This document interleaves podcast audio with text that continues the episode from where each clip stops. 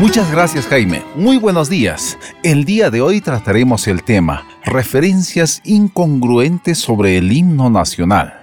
Los peruanos a nivel nacional e internacional nos identificamos por los símbolos de la patria, que son los elementos representativos de la República del Perú. El artículo 49 de la Constitución Política refiere, son símbolos de la patria la bandera de tres franjas verticales con los colores rojo, blanco y rojo, el escudo y el himno nacional establecidos por ley.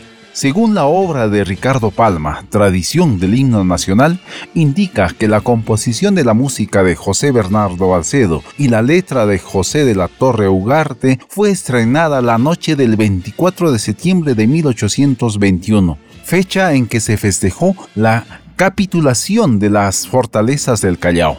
Desde aquel momento emblemático hasta nuestros días, el himno nacional del Perú ha sido un símbolo patrio que perdura en el corazón y mente de los peruanos, tanto en los encuentros futbolísticos, Juegos Olímpicos, como en las sesiones solemnes, ceremonias protocolares, escolares, constituyéndose en patrimonio cultural además de haber sido declarado como oficiales e intangibles la letra y música del himno nacional mediante ley número 1801 emitida el 26 de febrero de 1913. Sin embargo, desde el año 2009 se dejó de entonar la primera estrofa a solicitud del ministro de Defensa de entonces, quien propuso el cambio de entonar el sexto párrafo en lugar del primero según la resolución 0244-2010. El 2004, 35 congresistas presentaron una demanda de inconstitucionalidad para que se incluyera la primera estrofa de José de la Torre Ugarte y se quitara la que era de autoría anónima.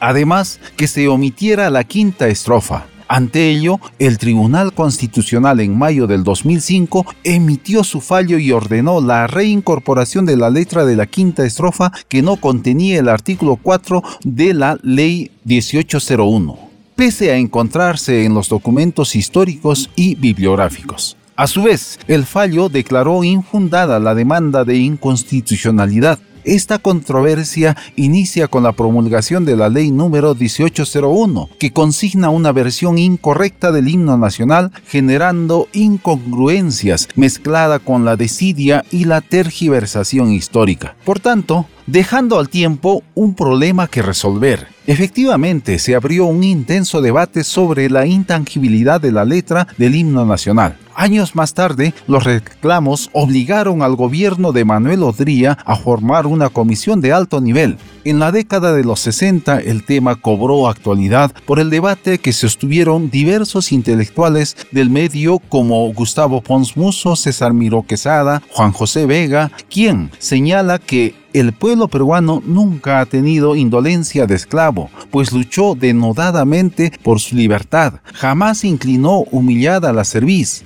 ya que altivamente combatió la opresión. Así se publicó en el Diario Expreso en 1962. La observación al himno nacional refiere que la letra del himno daña la mentalidad nacional y crea complejo de inferioridad entre los peruanos. Si bien el himno arranca con un coro luminoso, somos libres, seámoslo siempre, la primera estrofa aterriza con expresiones como indolencia de esclavos, humillada cerviz y ominosa cadena. En algún momento de la historia peruana se tendrá que aclarar y definir la situación de nuestro himno nacional.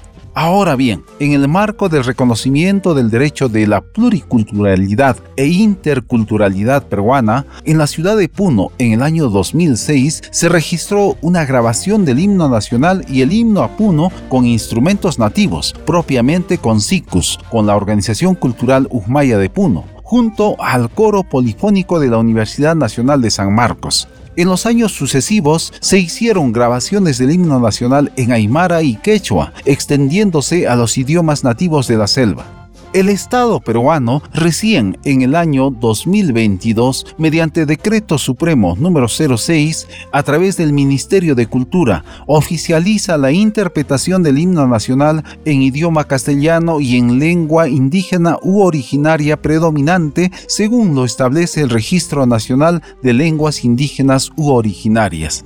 Es notorio la necesidad de fortalecer nuestra identidad. Ello debe partir de la intención propositiva de los funcionarios de los diversos sectores para intervenir y encaminar oportunamente los destinos de nuestro país mayor aún cuando estamos en el marco de celebraciones del bicentenario de la independencia peruana 2021 al 2024, donde la ciudad de Puno deberá cerrar estas conmemoraciones patrióticas a nivel nacional con la celebración de los 200 años del Día de la Proclamación y la Jura de la Independencia en Puno, ocurrida el 27 y 30 de diciembre de 1824. Efemérides aprobadas mediante Ordenanza Municipal 095 del 2021 y reconocida por la Comisión Nacional del Bicentenario del Perú.